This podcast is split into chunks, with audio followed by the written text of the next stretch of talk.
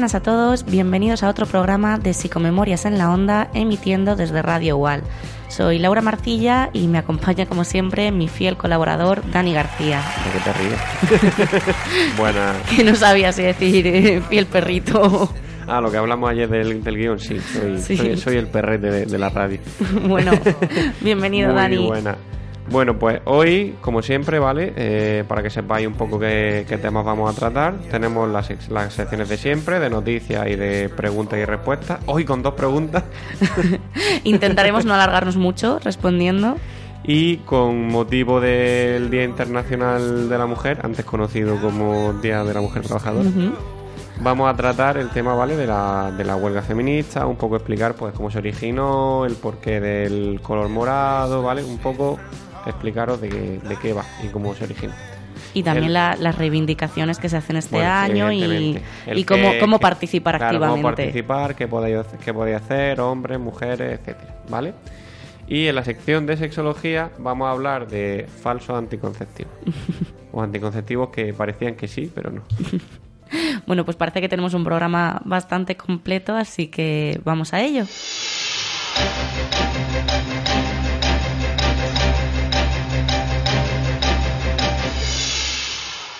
Bueno, la primera noticia que vamos a tratar, ¿vale? Es de OK Diario. Y la he llamado noticia pues porque es de ayer, pero, pero siendo de OK Diario, pues no sé, cogerla con, con pinzas, ¿vale? Eh, la noticia se titula así: Un estudio revela los alimentos asociados a la depresión. Y hacen varias cosas que a mí me encantan, comillas, comillas. Que es mm, nombrar un estudio de Harvard, Pero no te lo enlazan. Ah, fantástico. Yo lo he estado buscando y hombre otra cosa no, pero de mm, mi investigación y eso, que sea algo y no, no lo he encontrado. Quiero decir, si alguien lo encuentra, que me lo pase, por favor. Yo de hecho he hecho clic en el enlace porque cuando pone estudio de Harvard aparece así como sí, subrayadito en- en aparece azul. en hipervínculo. Claro, sí. aparece un link y yo he hecho clic y no te lleva a ningún estudio de Harvard, te lleva a otro artículo de OK Diario que no tiene nada que ver con este. Claro, para que sigas dándole. para que sigan comiendo de los banners, es una cosa preciosa. Eh, y luego te nombra, te hace cosas como según numerosos estudios, que a mí eso ya me huele a que me mentira todo. Pero bueno, el, artículo viene a decir básicamente que según este estudio de Harvard hay varios alimentos que mm, aumentan el riesgo de padecer depresión, que serían sorpresa, eh, hidratos, grasa, comida copiosa, comida baja en fibra, comida baja en antioxidantes. Y ojo, milagro, el remedio es una vida, una, una alimentación saludable, es decir, comida alta en fibra, en antioxidantes, baja en grasa, baja en fritos, eh, hidratos de absorción lenta, pero vamos, que eso te vale para depresión y para perder 20 kilos también, que es el mismo remedio. El mismo. Bueno, que además hay que tener cuidado. Mm, Me huelo, no he podido leer el estudio, pero, pero me huelo que este es uno de los muchos ejemplos en los que a la hora de divulgar se confunde correlación con causalidad. Efectivamente. Es decir, obviamente a lo mejor a alguien que esté con depresión pues no le apetece ponerse a hacer una compra y una comida muy sana y posiblemente esa persona a lo mejor coma más grasas saturadas, mm, productos industriales, pero eso no significa que estos sean la causa de la depresión. Pero es que había cifras muy locas, como que según el estudio, eh, el, comer grasa eh, aumentaba hasta un 40% más, ojo, la probabilidad de padecer depresión en, en mujeres que en hombres. Sí, sí, decía, decía que era más probable en mujeres que en hombres, que no, no, no entiendo el por qué, me hubiera gustado que me lo explicara en el artículo. Que es lo que hablamos de la correlación, así aislado, ¿sabes? El comer más grasa es más- provoca más depresión en, mujeres que en hombres, como A ver, Ole. que vienen a decir que una dieta sana es mejor. Mm, Pues sí, pero no por los motivos que ellos están diciendo. Esa dieta no va a provocar ni depresión ni ningún otro trastorno mental. Y, ojo, cuidado, porque es que si creemos que ciertos alimentos pueden ser los responsables de la depresión, corremos el peligro de creer también que ciertos alimentos la curan. Y de ahí a tomar agua con azúcar para tratar la depresión, que eso también se conoce como homeopatía, hay un paso. Entonces, lo importante es entender que la depresión es multicausal, depende de muchos factores, no depende solo ni de la alimentación, no es estar triste, es algo mucho más Siempre que- complejo Que, es algo muy grave, que no se puede tomar a la ligera. y que requiere terapia, Efectivamente. que no se va a curar por tomar comida sana. Claro, tampoco, Aunque la comida sana pueda venir bien. tampoco estamos diciendo, evidentemente, que te empastilles, ¿no? Si no vamos a eso. Pero que mm, la comida, no podemos poner la comida, lo que tú dices, ni como fuente de causa, ni como fuente de curación. Porque entonces a ver si vamos a tener gente mm, hinchándose a lechuga porque le hemos dicho que, ¿me entiendes? Sí, es una sí, sí. tontería, es una exageración. Pero que no lo pongamos como lo que no es. Es una exageración, pero hay que tener cuidado con lo que se divulga, que es, es una responsabilidad Mira. transmitir esta información porque hay gente que no entiende del tema y que a la hora de leerlo se va a creer lo que le diga un periódico o cualquier otro hay, medio. hay una web que la pondré, recuérdame que te la pasé por Twitter por si la pasas tú a, a Psicomemoria. Perfecto. Que es que no recuerdo el nombre ahora mismo porque es un nombre en inglés muy raro, que te hacía, te sacaba mm, correlaciones muy locas. En plan, yo qué sé, eh, comer queso cheddar eh, aumenta el tamaño de los pies, por ejemplo. Está- o sea, está relacionado con el Con tamaño, el tamaño de los pies. Que son, que lo que te viene a decir es que son correlaciones locas, pero ciertas, pero que lo que te viene a decir es que no hay, no hay realidad entre correlación y causalidad. O sea, la correlación existe, pero no, no hay ninguna causalidad. De hecho, había un estudio muy divertido que, que además era verdad, que te correlacionaba el, el número de cigüeñas en una ciudad Sí, con el así. número de nacimientos. Mm, ¿Que sirve para explicarle a los niños que el niño lo trae, los bebés lo trae la cigüeña? Podría, pero existiendo esta correlación, que es verdad, que no se puede negar, no hay ninguna causalidad. Lo que ocurre es que en una ciudad, cuanto más grande sea, seguramente más espacio haya para las cigüeñas, y también cuanto más grande sea, mayor será el número de niños que nazcan. Pero no tiene nada que ver eh, el, el Claro. suceso A con el suceso B, son independientes totalmente. Pero bueno, habiendo aclarado esto y que hay que tener mucho cuidado con lo que se lee en Internet, vamos con una noticia un poco más seria, si te parece, Dani. Por favor.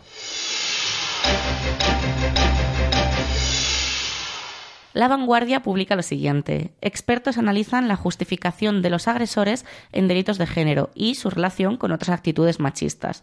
Básicamente es una investigación que han llevado eh, a cabo mm, diferentes profesionales de la Universidad de Cádiz y de la Universidad de Extremadura y una de las cosas que encuentran es algo que más o menos ya sabíamos.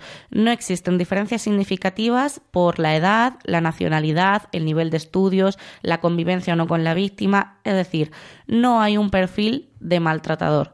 Mm, Pese, pese a lo que se dice de que mm, los extranjeros maltratan más o la gente con, de- con menores ingresos eh, económicos maltrata más, esto es totalmente falso. Maltratan en cualquier grupo de edad, en cualquier grupo socioeconómico.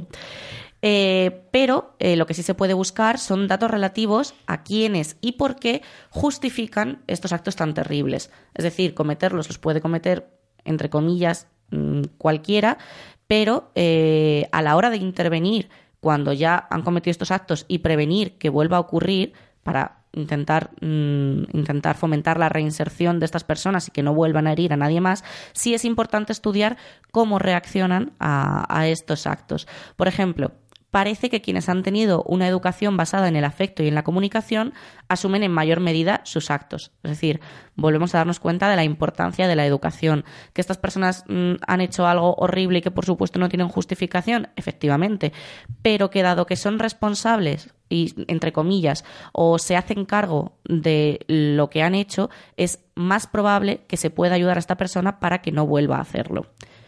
En el estudio, bueno, hay que, hay que decir que ha sido un equipo multidisciplinar, que han participado pedagogos, psicólogos, juristas, criminólogos, todo esto para aportar una visión lo más amplia posible. Y básicamente analizan cómo el agresor asume o no su responsabilidad en el delito y las distorsiones cognitivas, es decir, eh, las ideas esas falsas que él mismo se cree, se obliga a creer para justificar lo que ha hecho. Perdona, perdona. Sí, sí, sí, no, cuenta, cuenta. No, que te iba a decir que es que es lo que es de lo que se trata el artículo, que nadie piense que es crear un perfil de maltratador No, no, porque efectivamente. no existe. Hay características comunes, hay características definitorias, pero no hay un perfil. Sino de ver cuáles asumen la responsabilidad, cuáles no lo hacen, y esos que no lo hacen o que lo hacen en menor medida, ver qué excusas, porque son excusas, ponen a la hora de no asumir la Claro. responsabilidad. Efectivamente, si vemos cuáles son estas causas de que no asumen la responsabilidad, a lo mejor se puede trabajar en que empiecen a hacerlo. Por ejemplo, una de las más frecuentes es culpar a la víctima, que lo ha provocado, que lo ha exagerado, que ha mentido. Que bueno, esto no lo menciono en el artículo, pero yo cuando lo estaba leyendo se me venía a, a la mente esto de, de la excusa de, de, ese bulo que corre de las supuestas denuncias falsas de que las mujeres eh, denuncian para fastidiarle la, la, vida al hombre. Que luego, cuando miras los porcentajes, mmm, no es verdad. De hecho, en todo 2017 y no menciono 2018 porque acabamos de empezarlo, pero en todo 2017 no hubo una sola condena por denuncia falsa en materia de, de violencia de género, mientras que hay denuncias falsas en, en todos los demás delitos posibles. También, imagino que, que, lo has visto, Dani, es habitual escudarse en problemas como el alcohol o las drogas. Sí, las drogas, problemas personales. Problemas personales. Y bueno, otros hallazgos interesantes son que algunos de estos hombres minimizan la importancia de estos delitos porque realmente mmm, consideran la violencia como una estrategia válida para la resolución de conflictos. Dentro de, de todo su repertorio de, de, qué manera resuelvo yo mis problemas, pues la violencia para ellos es mmm, una más. Lo cual, pues, indica que obviamente a estas personas hay que hacerles una reeducación sobre cómo se pueden resolver los problemas y cómo no. A mí me ha matado que tengo que buscar el. Estoy buscando el, el estudio completo. Porque quiero ver qué justificación da lo de que los casados culpan a las mujeres más que los solteros. Uh -huh. Me imagino que es por pasar más tiempo, porque de media están más tiempo es posible, supongo que también porque eh, estoy haciendo una teoría en el sí, aire no, no, completamente. No. Me imagino que también a lo mejor una relación tiene que haber sido más larga para llegar al punto de que te hayas casado y lleves varios años casado. Efectivamente. Y a lo mejor ahí. A que al pasar más tiempo quizá con tu pareja mmm, da lugar a eso. Es posible, es Pero... posible. Estaría interesante buscar el por qué. Luego también han aplicado un inventario, que es el inventario de sexismo ambivalente, y que mide en estas personas si el sexismo que muestran es hostil, benevolente o ambos. Para que nos entendamos, el sexismo hostil es ese que tiene una percepción negativa del sexo opuesto, el que de verdad considera eh, pues que la mujer es mala o que la mujer es mentirosa o que la mujer provoca o cualquiera de los estereotipos que hay sobre la mujer. Y en cambio, el sexismo benevolente es el que adopta una postura más protectora, aparentemente respetuosa y cariñosa, pero siempre que mantenga los roles de género. Es decir, yo te cuido, yo te protejo siempre y cuando no te salgas de tu papel de mujer claro, buena. Lo que viene a ser el, el caballero español de toda Exacto, la vida. Exacto, el de brillante armadura. Exacto. Pero bueno, lo que hay que entender es que tanto el hostil como el benevolente, ambos están legitimando la desigualdad y al fin y al cabo mantienen a la mujer en una posición de inferioridad. Claro, hay que tener Cla pues claro, hay que tener claro, Leyo, eh, que ambos son formas de violencia. Exacto. ¿Vale? Pues no hay que entender violencia solo como agresión física. O sea, que tú a una mujer mmm, le digas, ven que te llevo yo las bolsas o ven que hago yo esto porque tú no puedes, uh -huh. eso es otra forma de violencia. Por es discriminación. Al fin y al cabo es considerar que las mujeres y los hombres somos diferentes. Y nada, bueno, la verdad es que el artículo es muy interesante. Eh, cuando colguemos el podcast pondremos el enlace por si lo queréis leer, porque claro, es, es un artículo más amplio y más correcto que el primero que, que analizábamos y merece la pena la lectura. Pero vamos ya, si te parece, también relacionado con el tema de la igualdad, a la sección de hoy que vamos a dedicarla al Día de la Mujer. Ole, vamos allá.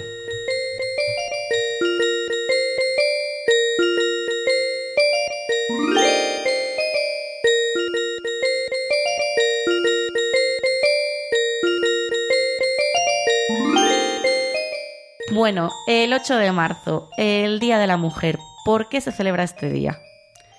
Eh, vamos a ver, es una amalgama de.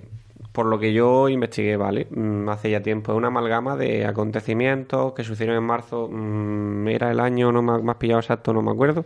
¿1911? ¿Puede ser? Sí, por ahí, por ahí, ¿vale? Entonces, a nosotros, yo recu recuerdo, me, me, además lo tengo en la mente grabado, que una de las explicaciones que nos daban en el, en el. No el instituto siquiera, en el colegio, además, es que me acuerdo perfectamente era que hubo un incendio en una fábrica textil en Nueva York.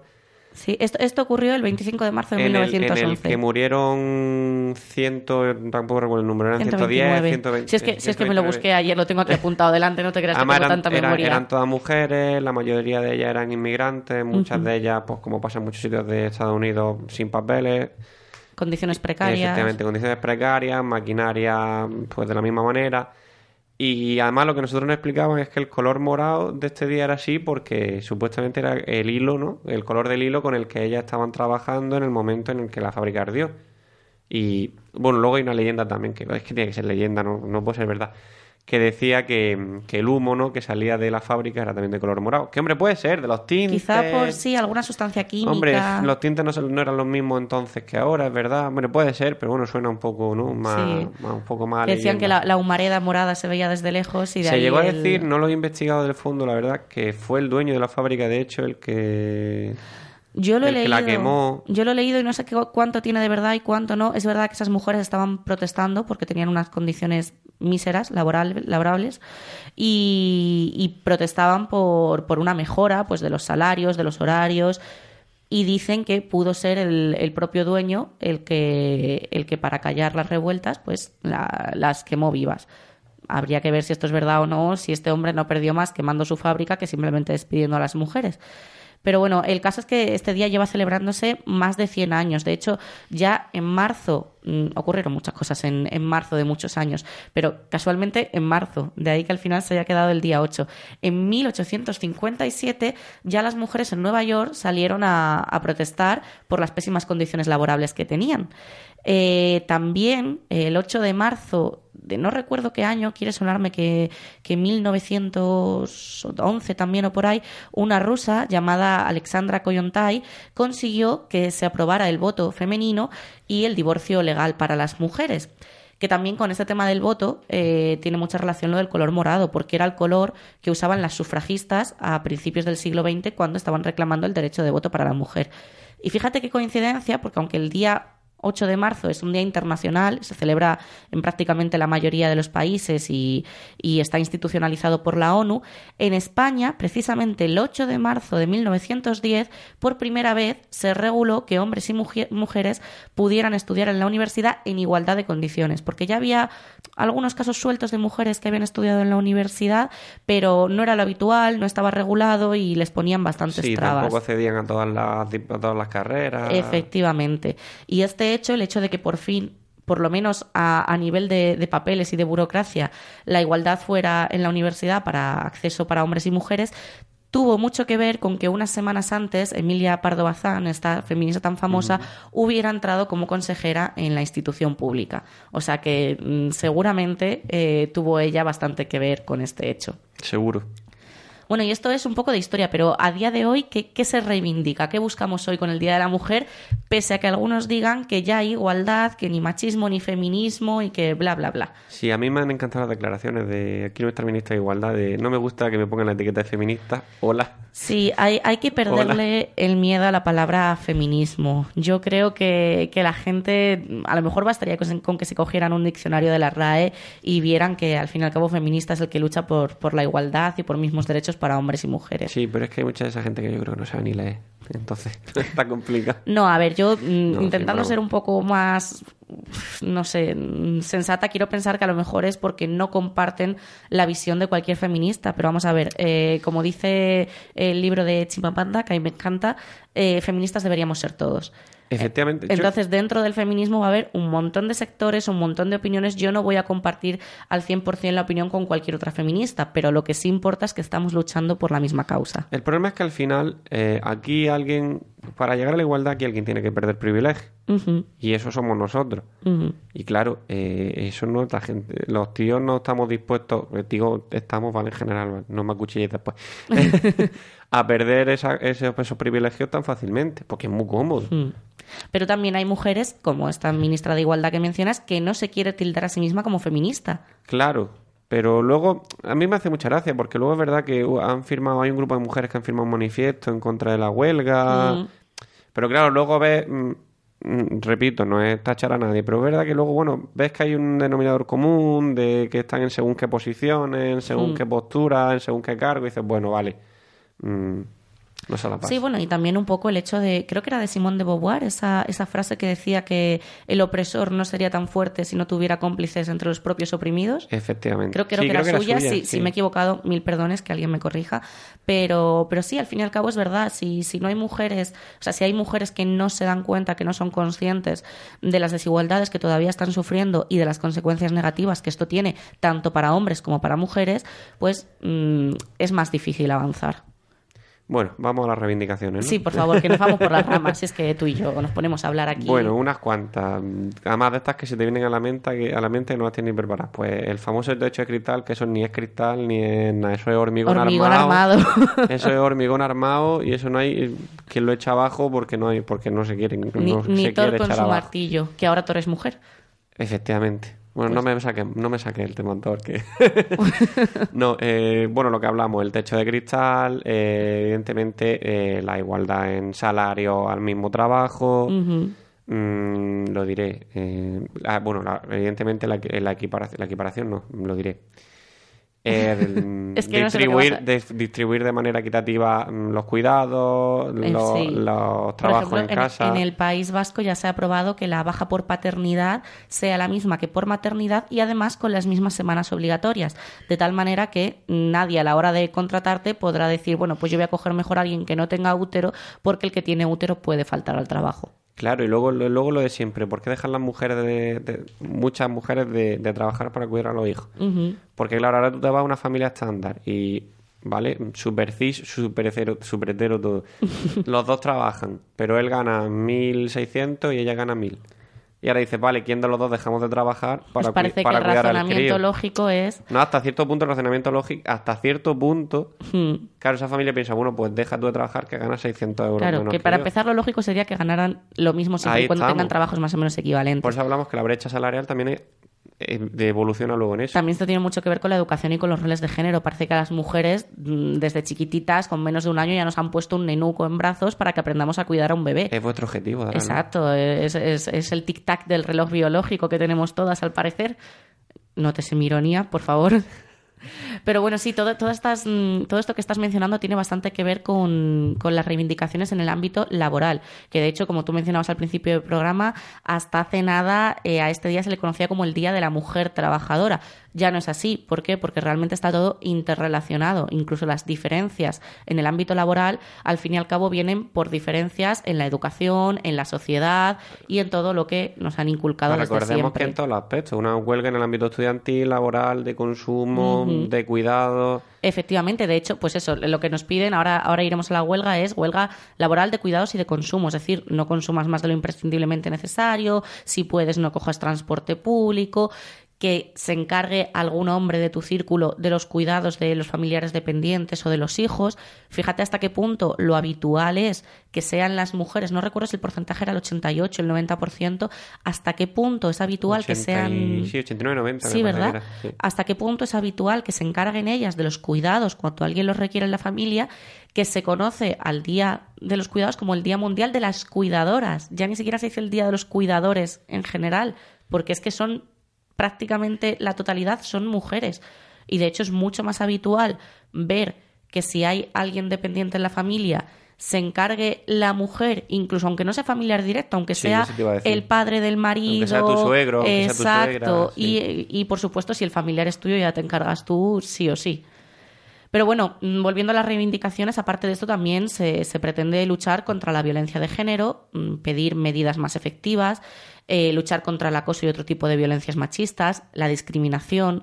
Dentro de todo esto, por supuesto, entra la cosificación de la mujer, el que se use el cuerpo femenino como reclamo para consumo, para que los hombres compren más.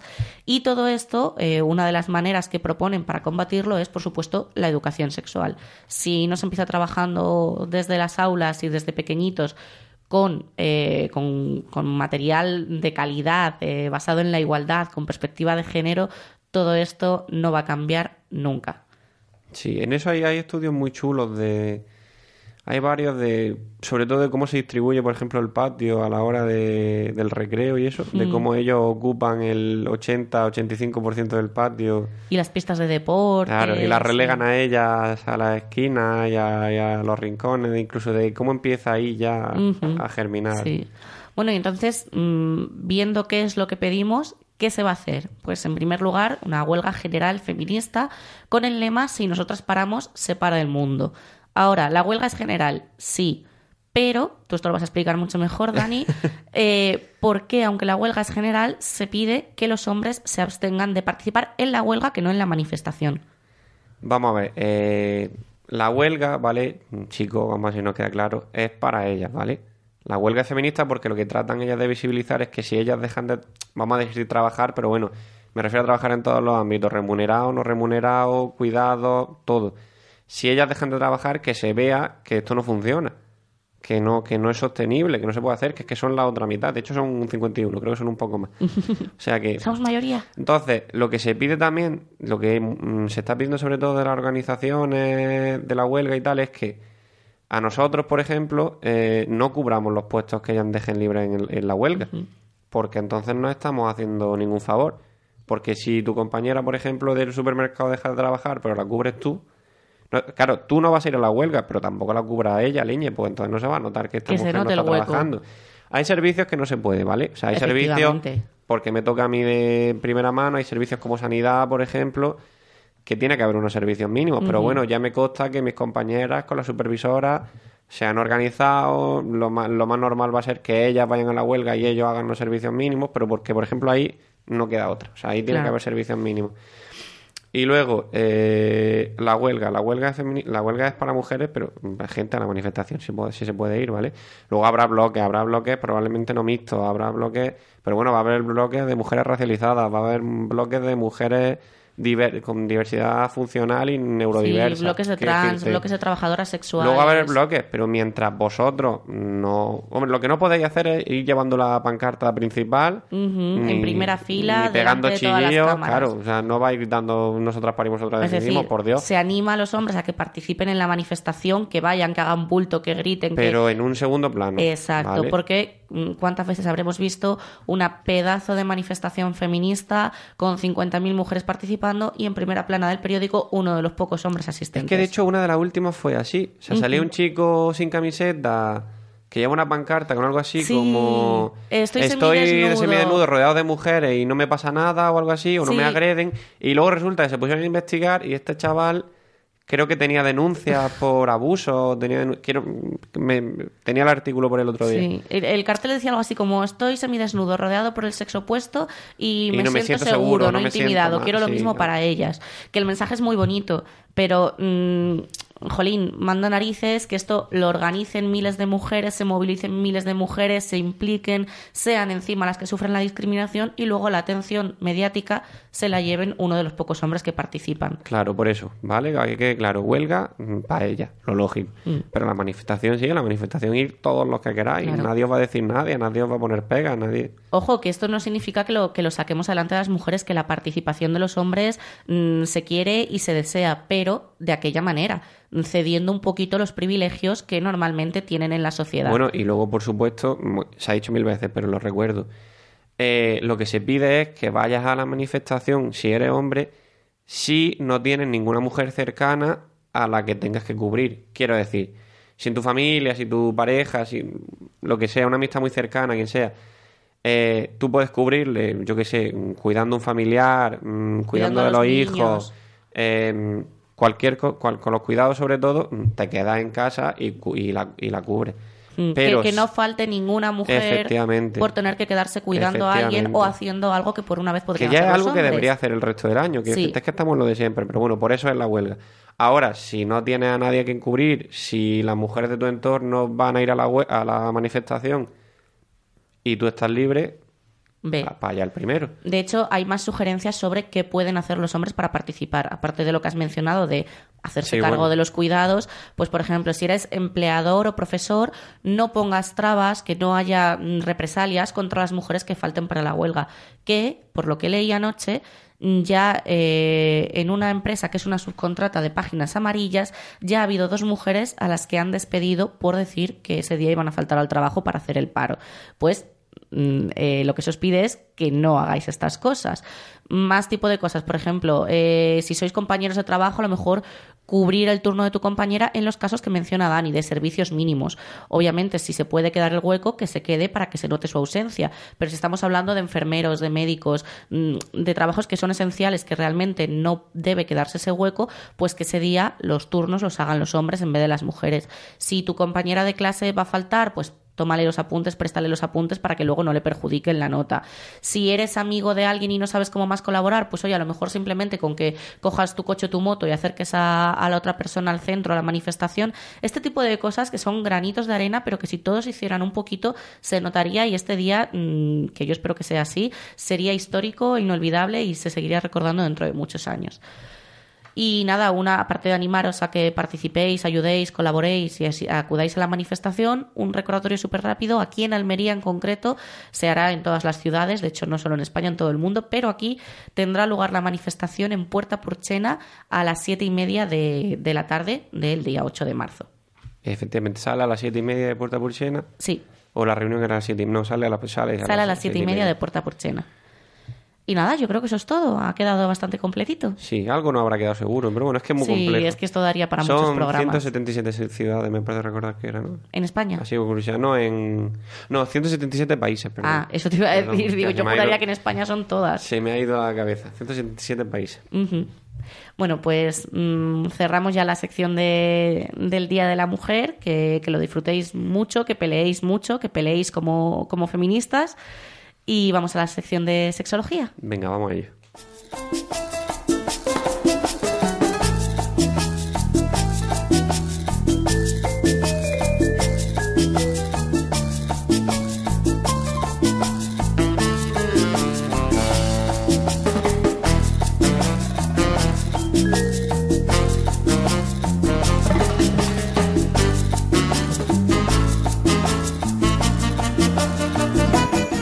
Bueno, aquí vamos a hablar hoy de, como dice Daddy, los métodos anticonceptivos que sí pero no. O sea, los que no funcionan, los falsos. ¿Empiezas tú o empiezo yo? Venga, empieza tú, que lo estás deseando. bueno, vamos con mi como sanitario, con mi método favorito, ¿vale? Esto me, me encanta. El método Gino. Por Dios, ya, dejadlo. No, en Bueno, es- explica lo que es. Vamos, el método Gino eh, consiste, ¿vale? En calcular tu calcular el ciclo menstrual, ¿vale? Y de ahí sacar los días fértiles. De hecho, se, se creó más como método para la concepción que para la contraconcepción. Principal y inconveniente que para mí y para en general para los sanitarios lo anula como método anticonceptivo, que tienes que tener ciclos regulares. Pero ciclos regulares de entre mm, 16, uy, 16, de entre 26 y 32 días. ¿Cuántas mujeres tenéis ciclos regulares todos los meses? Yo porque uso anticonceptivos hormonales, si no ni siquiera. Es, que es prácticamente imposible que tengas, porque se, te, ar- se te atrasa, se te adelanta por lo que sea. Un mes te dura más, un mes te dura menos. Influye todo, alimentación, eh, polución, es que influye Estrés, todo. viajes, todo. Influye todo, entonces es imposible, casi, casi imposible que tengáis un ciclo regular, con lo cual lo anula. Bueno, y que además, de hecho, esto no es un método fiable en el sentido de que no es eficaz, no es ciencia, es, es más una cuestión de probabilidad. Es, uy, estos días es más probable que te quedes embarazada, Claro, evítalos. claro. Pero que eso no significa que el resto de los días no te puedas quedar embarazada. Porque hay gente que también su método anticonceptivo, anticonceptivo entre muchísimas comillas, es voy a hacerlo con la regla. Que dicen que con la regla no me puedo quedar embarazada. Y eso también es falso. ¿Es menos probable? Sí, efectivamente. Lo cual no significa que sea imposible, ni mucho menos. Entonces, si tú vas al encuentro pensando que como estás con la regla no te vas a quedar embarazada, igual al cabo de unas semanas te llevas un susto y te das cuenta de que, vaya por Dios, Vaya, el regalito. este método que, que- que comentas también está muy relacionado con el de la temperatura basal, que básicamente es que te tomes la temperatura todos los días y que mm, veas supuestamente qué días son más fértiles en función de la temperatura y de nuevo los evites. Claro, vamos a ver, la, la secreción de progesterona durante la ovulación hace que aumente la temperatura del cuerpo entre 0,2, 0,5 grados, más, más o menos. Pero claro, estamos lo de siempre. Solo Volvemos- vale, bueno, solo vale para la fase infértil post-ovulatoria. Ujú. Quiero decir, ya has ovulado. Es una fase de infertilidad después de la ovulación, pero ya has ovulado. Luego, ojo, el riesgo de embarazo sigue estando ahí. Y que además volvemos a lo mismo, ni todos los ciclo- ciclos son iguales y cuántas cosas habrá que puedan influir en que te cambie En la que te temperatura. aumente- además que estamos hablando de un cambio máximo de medio grado. Sí, sí, sí, Que es que maximísimo. con tomarte temperatura dos veces en media hora ya te ha cambiado. Seguramente haya cambiado. No es lo mismo si te lo tomas al volver de la calle de haber pasado frío, si te lo, si te lo tomas cuando te acabas de levantar calentita en la cama, que, que sí, que obviamente te recomiendan que te lo tomes siempre en el mismo momento. Pero con eso y con todo, un pequeño resfriado, cualquier cosa puede cambiar esto. Con lo cual volvemos a lo mismo. Yo recomendaría esto, y además los cacharritos, estos tipo Clear Blue, que ponen nombres difíciles, eh, son más recomendables para buscar cuándo quedarte embarazada. Es decir, si estás buscando tener un hijo, sí que es verdad que te recomiendan intentar mantener relaciones en esos días porque va a ser más probable que te quedes embarazada. Pero ojo, más probable que te quedes embarazada esos días, no imposible que te quedes embarazada el resto. Y bueno, mm, también otro, yo diría que posiblemente el más utilizado, que no por ello es un método real ni anticonceptivo, es el coitus interruptus, la famosa marcha atrás. Vaya, el, fre- el frenazo que lo llaman. ¿Dices, ¿Dices tú la frase por la que sabemos que no funciona o la digo yo? Por lo de que antes de llover chispea. Efectivamente. Que, que aunque eso suene muy gracioso, la explicación real es que incluso aunque el hombre no eyacule, eh, el líquido preseminal, el que sale para limpiar los conductos eh, del interior del pene y facilitar luego la expulsión de semen y para lubricar eh, el pene y que haya una mejor penetración, ahí ya puede haber espermatozoides. Entonces es que desde el primer momento en que haya penetración o incluso roce pene con vagina puede producirse un embarazo.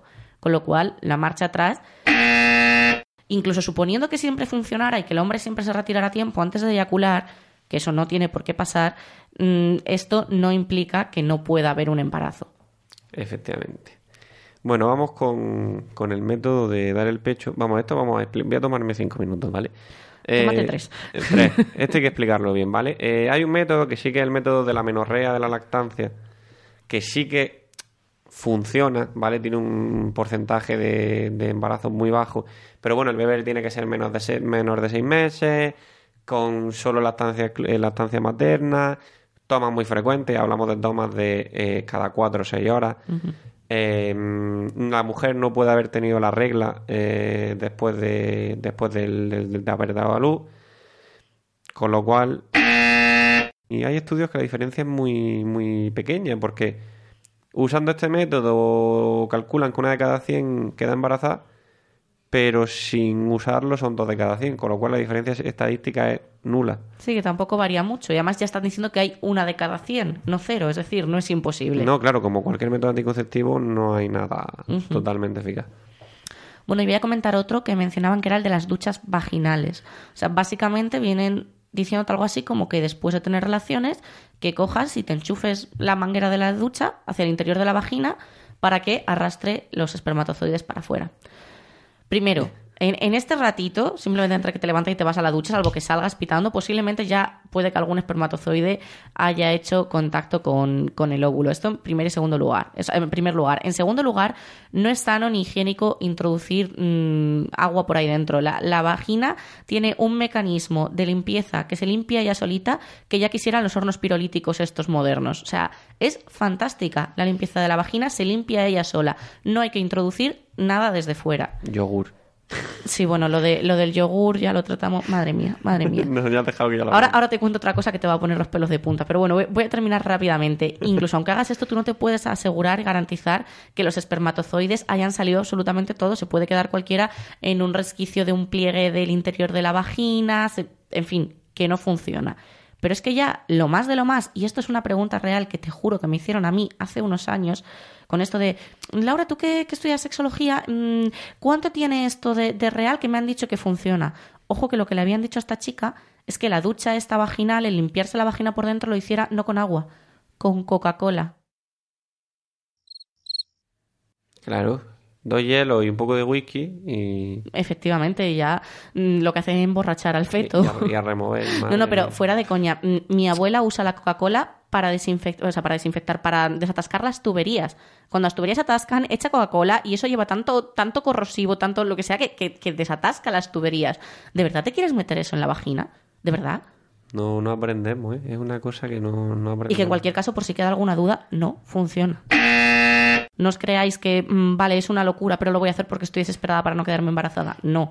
Si has tenido una relación de riesgo, lo más inteligente no es meterte agua o Coca-Cola o yogur o cualquier otra sustancia en la vagina. Te vas a una farmacia y pides la píldora el día después. Efectivamente, por Dios, dejados de métodos naturales chachi hippies, porque sin ninguna agresión a los hippies. Pero es que es verdad, dejaros de cosas que no funcionan realmente, que os han dicho, que os han contado, que os han hablado, porque os estáis haciendo un daño en la vagina enorme. A largo plazo es enorme. Bueno, eh, vamos con. ¿Cuál prefieres de los dos que quedan? Me da igual, me es indiferente. Bueno, vamos con el, con el climaterio, ¿vale? Que para el, climate- el climaterio, para el que no lo sepa, es la fase, digamos, previa a la, a la, lo diré, a la menopausia. ¿Qué pasa? Que claro, a muchas les han dicho y les han contado hasta la saciedad que no, que no pasa nada, que en esa fase, ¿no? De, digamos, de sí pero no, ¿no? De que la mujer empieza con algún sofoco, con pérdidas de la menstruación que no son totales, sino que pueden lleg- Irregularidades. irregularidades, pérdidas que pueden llegar incluso a, a un año, a dos, se, puede, se puede estar sin, sin menstruación durante bastante tiempo. Es verdad que el nivel de hormonas, de según qué hormonas, desciende mucho. El nivel de progesterona, el nivel, desciende mucho. Pero hay periodos ventana que no, es que no es imposible quedarse em- embarazada. Mm. Entonces tampoco lo toméis como método anticonceptivo porque no es válido. Volvemos No, a lo mismo, es solamente una reducción de las probabilidades. Claro, o sea, reducen mucho, porque reducen mucho. Luego es verdad que mm, está el tema de que mm, el cuerpo no está igual de adaptado, en fin, hay según que más temas biológicos. Pero no es lo que tú dices, reduce las posibilidades, pero no es imposible. Además hay que tener cuidado porque suponiendo que se produzca un embarazo ya a estas edades, es mucho más probable, lo que sí es mucho más probable es que sea un embarazo de riesgo. No es que se considera, de hecho, a partir de una cierta edad se considera Siempre de riesgo. siempre embarazo de riesgo. Por eso que, que, que a lo mejor, aunque sea menos probable, lo que hay que hacer es, mm, si no estás buscando tener hijos, aumentar el cuidado, no relajarte y tranquilizarte. Y bueno, ya el último es el uso de espermicidas. Vamos a ver, los espermicidas, que son los que, entre comillas, matan los espermatozoides. Eh, ¿Funcionan? Sí, obviamente los espermicidas matan los espermatozoides. ¿Qué pasa? Que no puedes garantizarte que haya funcionado con el 100%. Aunque tú te pongas espermicida en la entrada de la vagina o en el glande del pene, no puedes asegurarte de que absolutamente haya afectado al 100% de los espermicidas. Entonces, este es un, falso anticonceptivo que sí, sí puede funcionar o sí puede maximizar las probabilidades según cómo se utilice. En solitario, no. En solitario no sirve, no os creáis que por eso no os vais a quedar embarazada. Ahora, si queréis usarlo como complemento de otros métodos anticonceptivos de barrera, como pueda ser el capuchón cervical o el preservativo, y además de usar estos métodos, poner un poquito de espermicida por si se rompe el preservativo o cualquier cosa, chachipiruli. Eso sí puede venir bien, pero no considerarlo en sí mismo, en solitario, un método anticonceptivo porque no lo es. Y luego yo creo que para acabar, mm, lo más importante de todo es que ninguno de estos métodos protege de la ITS. Efectivamente. Ninguno. O sea, esto es, comillas, comillas, anticonceptivo.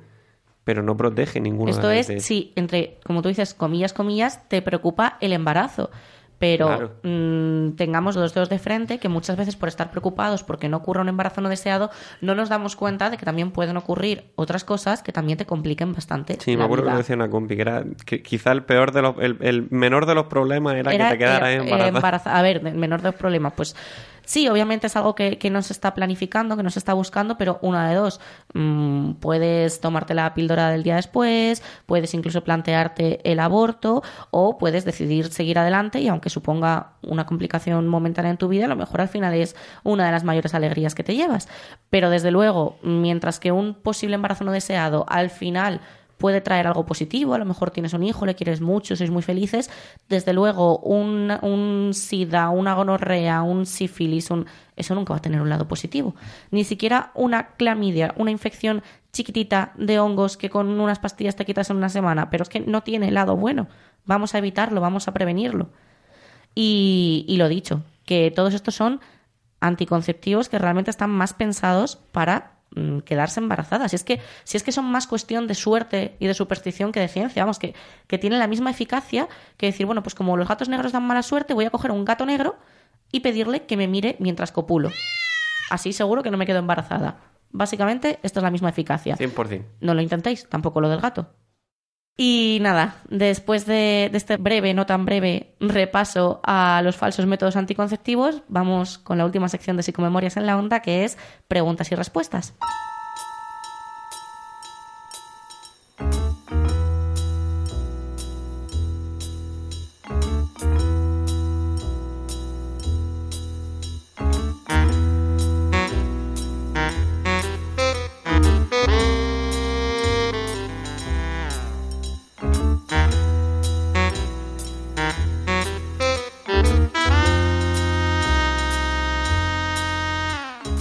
Vale, pues antes de terminar vamos a resolver algunas de las dudas de nuestros oyentes.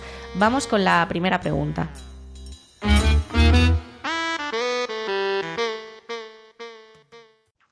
Hola, mando esta pregunta porque estoy un poco agobiada con los exámenes y bueno, mi mayor problema es que me cuesta mucho conciliar el sueño. Estoy más estresada de lo normal y aprovecho las noches para estudiar, pero claro, luego cuando quiero acostarme pues me cuesta muchísimo. Además estoy bastante cansada durante el día y claro, noto que no descanso lo suficiente. ¿Me podéis dar algún consejo para eh, descansar durante esta época de exámenes y rendir más? Muchas gracias. Bueno, pues ya la hemos oído. ¿Tú tienes algún consejo en mente, Dani? Uf, se me ocurren unas cuantas cosas. Bueno, pues... No es verdad que a mí me recomendaron sobre todo... mm, es verdad que hay gente que es más nocturna para estudiar, mm, se le da mejor. Pero a mí sobre todo me recomendaron eh, acostarte antes, y cuando digo antes, bastante antes, y madrugar bastante más. Un poco como con los ciclos circadianos, ¿no? Ir, con, ir con, el, con el sol. Ir con el sol. Ir con el sol. Bueno, esto, esto hay que explicar para quien no sepa qué son los ritmos cir- circadianos. Son los que regulan, por ejemplo, en el caso de los animales que no tienen despertadores y alarmas Sí, el como ciclo sueño-vigilia. Exacto, que y por eso algunos animales son nocturnos, otros son diurnos, pero siempre se rigen por las horas de sol. Y eso, en cierta medida, nos ocurre también a nosotros, en, en nuestro cerebro. Eh, también hay eh, algunas partes que detectan esto y lo más sano, lo más natural para el cerebro es adaptarte a estos ciclos, levantarte, entre comillas, lo más cercano posible a la hora a la que se levanta el sol y, y ir reduciendo la actividad y entrando en sueño cuando ya se hace de noche, en la medida de lo posible, siempre. La alimentación también es muy importante. Tener en cuenta que comemos antes de, antes de acostarnos. Sobre todo en el caso ¿Qué de los, bebemos, de los- sobre todo? eso iba a decir yo, en el caso de los estudios, esta chica que comenta que está con exámenes, pues a veces en, en estas épocas abusamos más de, de la cafeína, incluso de bebidas energéticas. bebidas con taurina, como son el Red Bull, el Monster y demás, que eso, bueno, por supuesto el Red Bull y el Monster sanos no son, Supongo que no pasa nada si un día te tomas uno porque lo necesitas, pero en general no abusar de ellos. Si te vas a tomar un café, tomártelo por la mañana en el desayuno cuando te acabas de levantar y no cuando se acerca la hora de irte a la cama, porque incluso la gente que dice, no, si yo me duermo con igual facilidad aunque me haya tomado un café cinco minutos antes, dormir te duermes, pero la calidad del sueño nunca va a ser la misma, no va a ser igual de profundo, no va a ser igual de reparador. Y sobre todo también tener en cuenta qué haces antes de acostarte. Lo de evitar el ejercicio físico, sobre todo, antes de cualquier cosa que te pueda poner en alerta y que, que haga que tu cerebro, en vez de descansar, esté más activo. Claro, pues efectivamente, a lo mejor en vez de tener una conversación muy intensa por teléfono o hacer ejercicio, pues igual es más inteligente ponerte un documental relajante o leerte un libro, algo que poco a poco te vaya introduciendo en el sueño de manera natural. Eh, ojo también con esto porque desaconsejan todos los expertos estar con el móvil los últimos momentos antes de dormirse, incluso en la medida de lo posible, si puedes dejar el móvil fuera de la habitación, mejor que mejor, porque aunque tú no te llegues a despertar, porque estamos habituados, las pequeñas luces LED del móvil o las vibraciones cuando te llega un WhatsApp, eso también reduce la calidad del sueño. Entonces, en la medida de lo posible, si puedes ponerte, si te tienes que levantar a una hora y, puedes ponerte una alarma de, de las analógicas de toda la vida, mejor que el móvil. Y el móvil dejarlo lo más lejos posible de- del sitio donde duermes. Ya lo recuperarás a la mañana siguiente. Y, también es verdad que, mm, que esta chica se notaba que estaba un poquito agobiada. En la medida de lo posible, yo entiendo que mm, hay que estudiar, hay que cubrir un temario, te agobias, pero no restarle horas de sueño. Es decir, no vas a cundir más por dormir seis horas en vez de ocho. Dormir las horas que suelas dormir normalmente, sin restarle, sin restarle horas al descanso, porque al final es contraproducente. Al final, si duermes menos, estás menos concentrado, mm, al final rindes menos, con lo cual estudias menos, con lo cual al día siguiente tienes que volver a Sí, quitarle es- horas al sueño es un para. vicioso. Exacto, que al final a lo mejor cunden más mm, ocho horas estudiando habiendo descansado bien que 12 horas estudiando habiendo descansado, descansado fatal. Y, y también, eh, bueno, como en- no sirve para todo el mundo, pero mm, daño nunca hará, y en este caso en concreto que, que mencionas que estás estresada, que estás agobiada, pues a lo mejor determinados ejercicios de relajación, que además hay tutoriales en YouTube y en todas Sí, partes, son, mil, son mil. relativamente sencillos de aprender a hacer, eh, pueden ayudarte, porque si al fin y al cabo la causa de- del insomnio y del malestar es el estrés, pues quizá ayudando a reducir el estrés todo esto eh, mejore.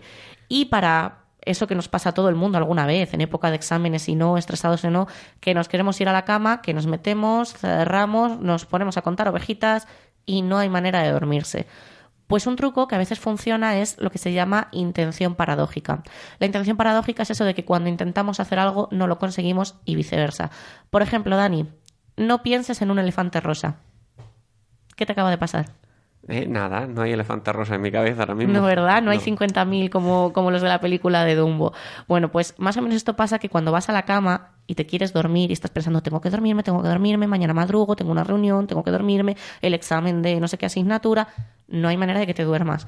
Pues curiosamente, aunque parezca irónico, si intentas lo contrario, funciona. Por supuesto, meterse en la cama sin distracciones, cerrar los ojos y pensar, no voy a dormir, no voy a dormir, voy a aguantar despierta y hacer todo lo posible conscientemente, sin hacer actividades como levantarte Claro, sí, y demás. No te vaya a poner a bailar porque... Efectivamente, pero mm, dentro de estar simplemente tumbado con las luces apagadas y los ojos cerrados, mm, en intentar con todas tus fuerzas, con todas tus fuerzas, no dormirte. Lo más probable es que en cinco minutos estés dormido. Y luego, además, no agobiarse con el tema de no dormirse, porque hay muchísimos estudios que demuestran que, aunque le damos mucha importancia al tiempo que tardamos en dormirnos, porque es verdad que es agobiante, que se hace súper largo, pero la mayoría de estudios demuestran que realmente, aunque a nosotros se nos haga interminable, la mayoría de las personas nos dormimos en los 15, 20 minutos siguientes a meternos en la cama. Con lo cual, no darle importancia. Pues si tardas en dormirte 20 minutos, media hora, en vez de dormirte nada más pegar la oreja a la almohada, pues no pasa nada. Simplemente quédate pensando en, cosas relativamente relajantes. No os digo necesariamente las, las ovejitas famosas, pero tampoco te pongas a pensar en el examen, en el temario que te falta. Haz lo posible por pensar en otras cosas de nuevo, es posible que si te intentas obligar a no pensar en estas cosas, pienses en ella. Con lo cual, si ves que esto no funciona, simplemente vuelve al tengo, tengo que aguantar despierto, no me voy a dormir, no me voy a dormir, no me voy a dormir, y seguramente en unos minutitos estéis dormidos gracias a esta intención paradójica. Lo voy a hacer. Lo vas a hacer. El, el próximo día nos cuentas en el programa si te ha funcionado. Si Dani llega tarde, ya sabemos que se ha dormido también, que se, ha quedado, se le han pegado las sábanas y llega tarde Me por eso. Una prueba empírica. Me parece muy bien. Y nada, para ir terminando, vamos con la, con la última pregunta. Buenos días, Laura. Espero que tengas una buena semana. Eh, pensé en una pregunta que me gustaría hacerte eh, para que algún día la contestases en tu podcast. Eh, me gustaría saber cómo cambia una persona a nivel emocional después de su primera vez sexual. Eh, nunca he tenido novia ni intimidad con ninguna mujer, vamos, ni siquiera un beso.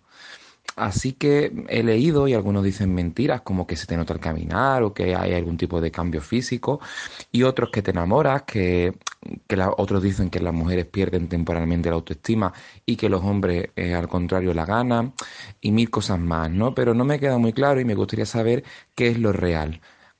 Muchas gracias, Laura. Bueno, Dani, ¿tú qué opinas? Que, hombre, es verdad que el chaval tiene un poquillo de cacao, pero es normal también. Nos han metido muchas cosas en la cabeza, nos han Exacto. contado muchas mentiras, pero que no pasa nada. Los cambios son cero. Ujú. Y eso de que, por ejemplo, contaban a las mujeres de que es que si empiezas muy joven se te ensancha o los labios se te caen o mil tonterías. O lo, o lo que dice de que se te nota al caminar. Sí, que se te nota al caminar. Eso son mil tonterías que nos han metido en la cabeza para evitar que, pues, eso, tuviéramos relaciones. En el caso de las mujeres. En el caso, sobre todo, de, de, las hecho, de hecho, mujeres, fíjate cómo dice que a las mujeres se les reduce la autoestima y a los hombres se la aumenta. Claro. Jolín, qué injusto, ¿no? Claro, pues nosotros somos los machitos, ¿no? Es que- Claro, para pues, vosotros es guay tener sexo. Claro, hablando en plata, ¿no? Es que hay que ver, es que he follado, es que me he tirado a esta porque no sé qué. bueno, Claro. A ver, resumiendo, la respuesta es no cambia Nada. nada. A ver, en el caso de las mujeres que tienen imen, que no todas tienen imen, pues el imen se rompe, pero también hay que tener en cuenta que no siempre se rompe en la primera relación con penetración. A veces lleva varios intentos que, este, que esta rotura se produzca y esa rotura no tiene ninguna repercusión en la forma en la que caminamos ni en nada. Eh, las milongas estas que nos cuentan de que es que cuando mm, tienes sexo con la primera persona con la que tienes sexo te vas a enamorar.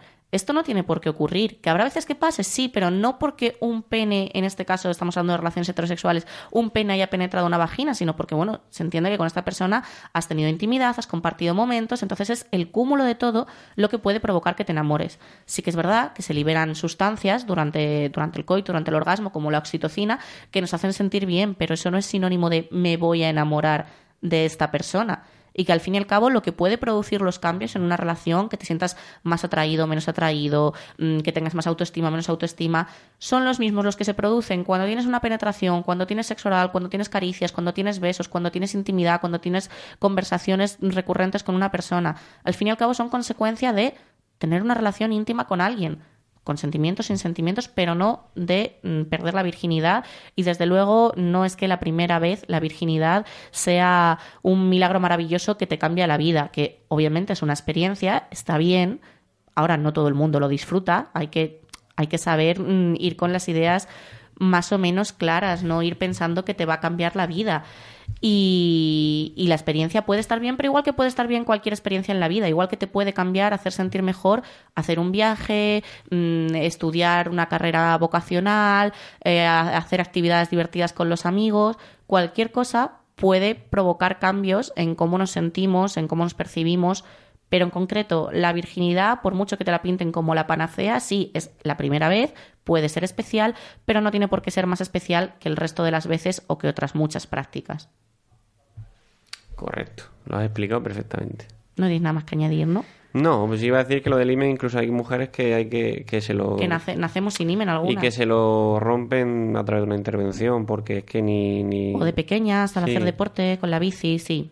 Resumiendo, que todo eso son milongas, que por supuesto quien vaya a tener una, una, un primer encuentro sexual con penetración o sin ella, que lo disfrute, que para eso está, que vaya a, a sorprenderse y a pasarlo bien, pero que no vaya con expectativas en la cabeza que, que no son reales.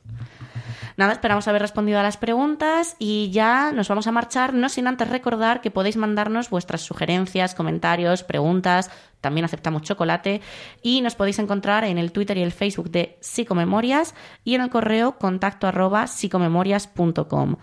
Y nada, Dani, nos vemos en la manifestación feminista. Por supuesto, mañana nos vemos allí. Perfecto. Y para despedirnos, os dejamos una canción muy empoderante con un mensaje muy potente que se llama I Am Woman de Helen Reddy. Hasta la próxima. Hasta luego. I am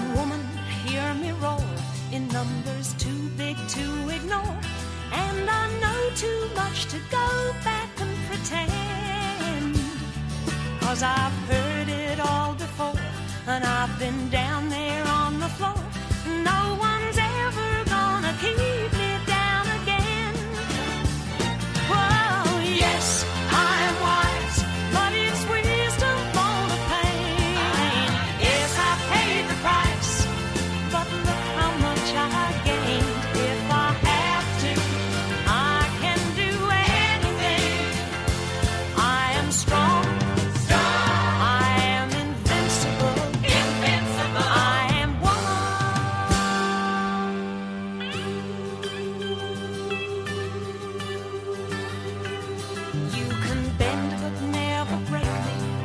Cause it only serves to make me more determined to achieve my final goal. And I come back even stronger